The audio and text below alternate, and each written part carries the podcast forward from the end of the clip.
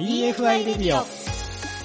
こんばんは大野康則です。こんばんは高橋真美子です。EFI レディオこの番組はフードテックや食の未来について一緒に考えていこうという番組です。さあ大野さん今週のゲストの方は？はい今週のゲストは株式会社地域法人むちゃ茶園事業部部長の高瀬秀明さんにお越しいただきました。はいこの後登場です。お楽しみに。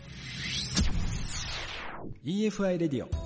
では今週のゲストの方改めてご紹介しましょう。むちゃ茶園事業部部長でいらっしゃいます高瀬秀明さんです。よろしくお願いします。はい今日はよろしくお願いいたします。お願いしますもうむちゃ茶園ってそのネーミングがまずこうえっていう感じなんですがインパクトすごいですよねインパクトがねすごいんですがあの高瀬部長むちゃ茶園どんなことをこうしてるかっていう事業内容についてまず教えていただけますか？そうですね。まあ、あの、むちゃちゃんいくつかあってですね、まあ、農業生産をしている農家の団体の農事組合法人むちゃちゃ園ですね。で、私が所属している販売とか流通とかですね、情報管理、そういったところを担当している株式会社地域法人むちゃちゃ園ですね。で、あとは、あの、他にもグループに会社がいくつかあるんですけども、それらをですね、まとめて、この辺はみなし法人というかですね、自分たちが自称してるんですけども、まあ、地域を作るための地域協同組合、むちゃちゃ園っていうですね、うんあの、そうした組織を自称しています。はい。なので、あの、むちゃちゃ園ですね、3つあるという風な形になりますね。まずその生産をするところですとかあとは企画の販売をするところと、まあ、地域を育てていくっそうですね。ていうのを大きく分けて3つはい場所が秋浜ですよねはい。えっ、とですね、農家は他のエリアにもいたりはするんですけども、その大半は西予市の秋浜町にいます。もう本当どこからお話を伺っていこうかなという感じなんですが、まずそのネーミングですね、むちゃちゃ園っていう、ちょっと一回聞いたら忘れられないような、このむちゃちゃっていうのはどうやって決まっていったんでしょうか？そうですね、結構ですね、まああの、今となっても割と可愛くてですね、エモいうん。名前なんですけども、まあ、農家のですね、まあ、今の段階の世代の人たちが創業メンバーになるんですが、まあ、彼らがですね、名付けました。えー、もともとですね、みかんの価格が暴落していったりですね、まあ、地域がやっぱり疲弊していく中で、やっぱ何かしないといけないというふうな、あの、目的意識があってですね、まあ、そこで、えっ、と、自分たちは有機農業とかですね、まあ、環境保全型農業、まあ、まだその頃はもうそういう言葉なかったんですけども、まあ、そうした視点からみかん作りをして、まあ、地域を再生していくという形に取り組みたいっていうところで、あの、まあ、その代わりやっぱりあの、みかん作りというのは基本的にやっぱ農薬っていうのをある程度前提に置いて、まあ、化学肥料もそうですね、あの、栽培をしているので、まあ、やっぱりそういうふうな話をするとですね、お前たちのやってることはむちゃくちゃだと、まあ、いうふうな批判もあったりして、まあ、でも自分たちはむちゃくちゃ頑張って、まあ、でもやっぱ楽しくやりたいから、区を取って、まあ、この辺がちょっと偉いところなんですけども、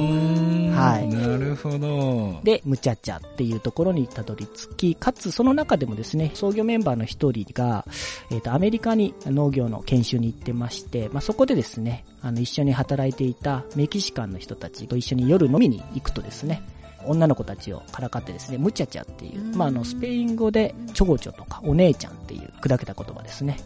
えーまあ、それを覚えていて、まあ、それと、えっ、と、ムチャチャと、その、スペイン語由来のムチャチャを引っ掛けて、まあ、都会に出て、夜のお姉ちゃんを追いかけるんじゃなくて、田舎の畑でアゲハチョウを追いかけようと。うんそういう風なダブルミーニングでですね、ムチャチャ園という名前を名付けたみたいですね。なるほどはい。まあその心はまあ基本的にはその地域に根ざしてチャレンジをしていくというところがまあ今となってはあるのかなというふうに感じています。そんなこう、今までなかったような新しいことをこうチャレンジし続けるっていうところで、こう柑橘類ですとか、まあ海のものですとか、あと農産物ですね、こう作られてると思うんですけれども、なんかこのあたりでこうこだわった作り方とかっていうのはあったりするんですか？そうですね。まあ、基本的にはあの、まあ、一番のその事業の中心が柑橘の、まあ、農業生産というところですので、まあ、やっぱ農家があの自分たちの、まあその無茶茶園の基準っていうのをまあ作って柑橘栽培に取り組んでいます。まあ、あの、生木園って言われるですね、果実が、まあ、取れる園地に関しては除草剤化学肥料をですね、まあ、栽培期間中は使わない。うんで、まあ、農薬に関しても、まあ、最近はですね、温暖化とかですね、まあ、その広肺炎の増加とかに伴って、これまでにない病害虫とかも増えてはきているので、大変にはなってきているんですけども、まあ、できる限り、まあ、農薬の方はまあ控えていくと。いう形で、まあ、いろんなアプローチでですね、うん、1年間の栽培に取り組んでいます。それってだから、ね、今はもうオーガニックとか有機農業とかっていう、まあ、言葉っていうのは徐々にこう浸透してきてるとは思うんですけど、結構これやるの大変なイメージがあるんですけど、実際どうなんですか？そうですね。まあ私はあの農家ではないので、まあ断片的にかじってる程度ではあるんですけども、基本的にはまあとても大変です。はい。もともと秋浜の急峻で強小な畑が多いので、ただでさえそこであの農作業をするっていうのは非常に大変ですね。あと、日当たりもいいので、まあ、これは一方で人間にとってやっぱり夏場の作業とかとても過酷になるんですよね。でやっぱそんな中で、まあ、草刈りをする、肥料やりをするっていうところになると、まあ、機械化もなかなかできない条件ですので、まあ、やっぱり非常に過酷です。はい。まあ、それでもやっぱりそういうやり方に、まあ、こだわって、まあ、やろうとされてると。そうですね。まあ、基本はやっぱもう自分たちでやっぱ決めて、まあ、私はね、あの、農家ではないので、まあ、100%彼らの心を代弁できるわけではないんですけども、まあ、やっぱりその、できることが限られてるからこその面白さっていうのは間違いなくあるのかと思います。基本的にその、農薬を回数が限られてるからこそ、物理的な防除とかですね、基本管理っていうのをまあちゃんとやっていったりとかですね、まあ、草を刈るっていうことに関しても、まあ、どう刈るかとか、まあ、そういったところの、えー、とアプローチっていうのも大変ですけども、まあ、やりがいの一つにはなるのかもしれません。まあ、そういったこう、ね、こだわって生産、されていると思うんですけどもその中で新しくなんかコスメ事業に参入されたんですか？そうですね。まあ、あの、参入したのはもう10年ぐらい前なんで、実は、はい、ひっそりとやってて。やってるったんですね。はい、ひっそりとやっててですね、まあ、八重とこというブランドで、地元のお祭りの掛け声からですね、八重とこっていうところから名前をいただきまして。なんでそのコスメをやろうというふうになったんですか？えっ、ー、とですね、もともとあの、まあ、柑橘っていうのは、日本は結構やっぱ生食が中心なんですけども、まあ、諸外国で見ると、まあ、基本的には、あの、加工ありきなんですよね。で、まあ、あの、柑橘は、まあ、やっぱ潰しの効く作物なので、搾汁したりして、まあ、ジュースを絞ったりするんですけども、まあ、やっぱ、その果汁を絞った後の皮、まあ、これがですね、まあ、マーマレードぐらいしか使い道がなくてですね、まあ、場合によっては使えないというところもあったりするんですけども、まあ、今の代表の大津がですね、新しい利用用途をまあ探そうということで、あのもう2000年代の半ばぐらいですかね、あの、やっぱアロマテラピーがある程度普及してきまして、エッセンシャルオイルが精油が取れるというところに着目して、えっ、と、その実験を始めたのが始まりです。はい。ですが、まあ、やっぱりなかなかアロマテラピーだけだと事業的なボリュームっていうところとかですね、仕組み作りっていうのがなかなか大変なので、もう少しいろんな視点を加えてみようっていうところで、まあ、精油だけじゃなくて、精油を抽出するときにフローラルウォーターですね、芳香蒸留水というものが取れますので、まあ、それを使ってコスメ商品、化粧水とかハンドクリームを作ってみてはどうかっていうのが最初のきっかけです。なるほど。まあそういうね、新しい商品などもこう作られてる中、結構そのウェブページとかを拝見しますと、デザインとかにものすごくなんかこだわられてるなっていう印象を持ったんですけれども、なんかこの辺のブランディングですとか、商品開発とかこういうデザインっていうのはどういうふうにお考えなんですか？そうですね。まあもともと私がやっぱ田舎者コンプレックスですね。昔ながらの適当なやっつけ ラベルが嫌だっていう 個人的な怨念がもともとあったっていうのは否定できないんですけども、ちょうどやり始めた10 10年ぐらい前はですね、回ってあの、ローカルプロダクトですかね、こういうあの、地域の産物にそのデザインの要素を入れて、そしてあの、その良さをですね、より引き出そうっていう活動が割と盛んでですね、雑貨店さんとかで言うと、中川正一商店さんとかですね、そういったところが、まあ、割と力入れてやれてたんですけども、まあそういった流れをですね、まあ私ミーハーなんで、やりたいと思って。ただやっぱいきなり大きくはできないので、実験的なところとしてはまあこういう新しく始めたあのところに、まあ、まず導入して、効果測定というかですね、意味あんのかみたいなのを、まあ、見ていくっていうところで入れていったっていうところはあります。実際その効果測定の結果はいかがそうですね。だったんかま、あの、思ったより良かったとあいうーかですね。まあ、みんなそうなんですけど、やっぱり人間も見た目で判断される部分があってですね、食べたり使ったりとかはですね、お金出して買ってもらわないと分かんない部分もあったりするんですけども、まあ、見た目可愛くしておくとか、丁寧にしておくと、私古い世代なので、よくあの CD のジャケ買いとかうん。あって外したりしてましたけど、まあ割かしあのそれで一目惚れして、中身にはですね、やっぱ自信はあったので、まあ、やっぱより可愛くあのデザインを整えていくとか、そういったところは、あの、すごくマッチングしてたのかなというところがあります。だからその後ね、そういうデザインだけではなく、なんかストーリーもやっぱりすごく大切にされていて、そのストーリーをちゃんとこうテキスト化してコンテンツ化してるなっていう印象なんですけど、やっぱその辺は狙ってやられてるんですか？そうですね。まあ、もともと、まあ、有機農業をやる、志すとともに、まあ、やっぱりその、もう一つあったのは、まあ、始めた人たちっていうのは、自分たちの作ったみかんを、その自分たちが再生産する価格で買ってもらいたいと。消費者に買ってもらいたい。そのためには、やっぱその背景をちゃんと理解してもらったり、事情を知ってもらわないといけないっていうので、まあ、割とその、ま、わーわー言う文化っていうのは私たちの中にあったんですよね。まあ、そのためにはその文章をやっぱちゃんとまとめて消費者に伝えていかないといけないっていう、まあ、解放誌みたいなのもあったりしてですね。やっぱあの、その文化っていうのが今も基本的には続いているというところですね。で、まあ、やっぱりあの自分たちのところ、まあ、作ったものに関しては、やっぱりその自分たちの考え方というのはきちっとまとめておかないといけないので、売ってくれる人にもそこ考えといてではなくて、やっぱり自分たちがきちっとその一時情報をまとめておくっていうのはとても大事かなと思っています。うんある意味こう理解して賛同してくださった方が喜んで買っていただけるっていうことですかね。それがもうベスト。ですねなんかあのホームページも拝見してるとこう日々の写真をアップするところがむちゃちゃ美術館っていう名前がついてたりとか,、ねかちょっとなんかねおしゃれでおってなります見たくなるありがとうございます。ええ、これがなかなか続けるのが大変なんですね。いや、大変だと思いますよ。大変だと思いますよ。ただあの、まとめとくとですね、うん自分たちのアルバムみたいにもなったりはするので、まあ、それはそれでいいのかなとか、地道に続けてきて思ったりはしますね。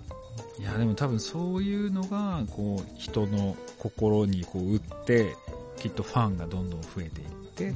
多分リピーターにこう繋がっていくとか、その輪が広がっていくっていうのがきっとあるんじゃないかなと私は思いますけどね。デザインとストーリー、そしてこのコンテンツ作り。やっぱここがなんかすごくムチャチャネンさんのなんか特徴のうちの一つなんじゃないかな皆さんもぜひこのむちゃちゃ円で検索してホームページ見ていただきたいななんて思うんですがホームページからも商品買うことができますよねはい、そうですね。ホームページの方からですね、まあ、ショッピングサイトにリンク貼ってますので、そちらの方からですね、あの商品の方、いろいろ購入することができます。うんあのむちゃちゃいさん今後の展開どんな風に考えていらっしゃいますか？まあ私が言うのも、ね、なかなかあれなんですけども、基本的にやっぱりその、今農業とかですね、まあ地域の暮らしっていうのは、まあ日本全体がやっぱその少子化高齢化しているので、維持していくのがまあ難しくなってくるのかなと思います。まあですが、まあ問題がね、いっぱいあるっていうのは、仕事もいっぱいあるっていうことですので、なるほど。なるほど。まあ、いろんな人が出入りできるような場所づくりっていうのをまあちゃんと整備していってですね、改めてその、まあ、やっぱ秋山っていうのはやっぱ農業生産地であったりとかですね、まあ、ひょっとしたらその観光とかいう側面もあるかもしれない。まあ、人が暮らしていくための産業整備とか仕組み作りっていうのをですね、まあ、きちっと作っていくことがですね、まあ、やりたいことであり、まあ、これはもう永遠の課題なのかなと、個人的には考えています。なるほど問題が多いということはそこにまつわる仕事も多いってすごいポジティブでいいですねそうですね。いろいろ問題が発生したらなんでこんなことしたんねんって怒る人いますが、えっとですね、そのおかげでうん。我々の仕事ができると。うん。すごい。いうところですね。よかったよかったと。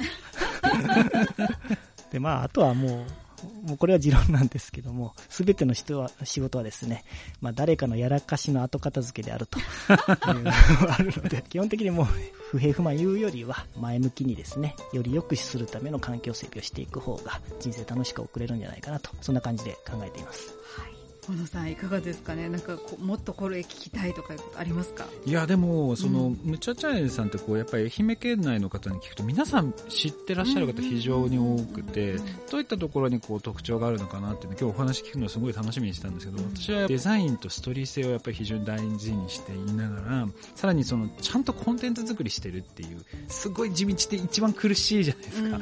やっぱり生産の部分をこうこだわってやる方たくさんいらっしゃるんですけど、うんやっぱりそういうコンテンツ作りまできっちりやられてるっていうところがきっと人のこう心を打って多分ファンを増やしていってるんだろうなっていうのをすごく感じましたうね。んぜひ皆さんも本当に見応えがあるホームページですので、むちゃちゃ園で検索してみてください。ということで、今週のゲストの方、むちゃちゃ園事業部部長でいらっしゃいます、高瀬秀明さんにお話を伺いました。ありがとうございました。ありがとうございました。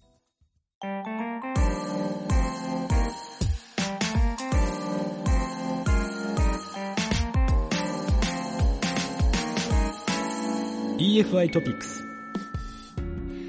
ここからは EFI トピックスのコーナーでございます。え世界中の食にまつわるトピックスの中から大野さんに選んでいただいているんですが、大野さん、今週は、はい、今週はですね、はい日本のニュースです。日本のですね、農林水産省がですね、あの、フードテック官民協議会というのですね、協議会を設定してまして、そこがですね、最近、フードテックのビジョンとロードマップっていうのを発表したんですね。で、これ何が書いてあるかというと、日本として今後そのフードテック、農業、養殖、畜産とかをどうしていくのかっていうのが全部そこに書いてあるんですよ。今後何年でどういうことをやっていくのか、法整備をやっていくのかとか、なんかそこに対しては、こういったことに補助金を使っていくとか、この辺の部分を強化していくとかですね。なので、そのロードマップをやっぱり見ておくと、この3年、5年後がどうなっていくっていうのが見えてくるので、ぱり食に関わるその企業ですとか団体さんにとっては、今後のそのビジネス戦略を考えていくにとっても、非常にこう有効的なツールが今公開されてますので、ぜひあのフードテック官民協議会というような形で検索していただいて、ロードマップというふうに検索するとおそらく出てくると思いますので、ぜひ検索してですね、内容というのをチェックしていただければなと思います。はい。まあ知ってると知らないで大きく違ってくるところありますもんね。はい。ということで EFI トピックスのコーナーでした。EFI レディオ。